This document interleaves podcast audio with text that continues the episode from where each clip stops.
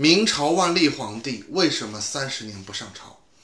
公元一五八六年，也就是万历的老师张居正去世刚刚四年之后，万历皇帝呢以各种理由推脱，拒绝上朝面见成功。万历皇帝不上朝啊，其实这事儿在明朝根本不算事儿，毕竟你是皇帝，你在哪里上班，对于帝国的运行来说根本不重要。万历的爷爷嘉靖也是多年不上朝，照样把握朝政。当然了，万历的待遇和他的爷爷嘉靖一样。嘉靖呢有海瑞送的治安书，把嘉靖骂了一个狗血淋头。万历呢收到的是酒色财气书。这份奏折里，万历成了一个纵酒贪财好色的混蛋皇帝。万历收到这份奏折之后，经过一番折腾，又病倒了。从此，大明朝廷的臣子再想见一面万历皇帝呢，就难了。万历皇帝为什么这样呢？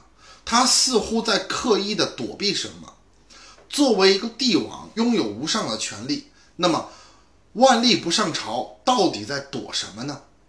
我们从万历十岁那年讲起。一五七二年，三十六岁的明穆宗病危，万历呢继位，并任命高拱、高仪和老师呢张居正等人呢辅政。万历登基以后。张居正联合万历的母亲李太后和司礼监太监冯保呢，把内阁首辅高拱赶出内阁，张居正由此成为了内阁首辅。在李太后的支持下，张居正又从万历的老师内阁首辅大臣呢，变成了摄政大臣，成为了当时朝廷的实际掌权人。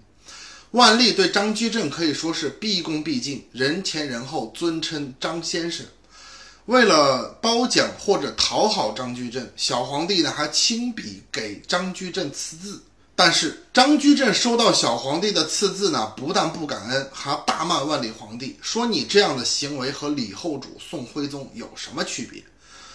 万历登基的时候呢，毕竟年龄呢只有十岁，小孩子犯错呢是人之常情，但是你万历皇帝是不被允许的。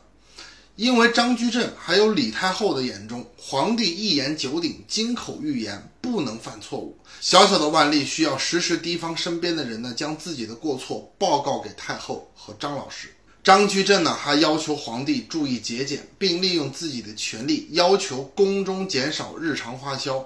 但是张居正自己呢，虽然不贪财，但是擅权。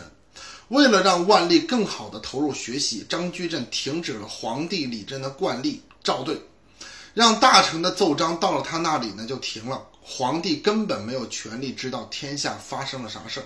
万历皇帝呢，好不容易饶到了清镇，他干的第一件事情呢，就是清算抄家张居正，并把和张居正一起的冯保呢发落了。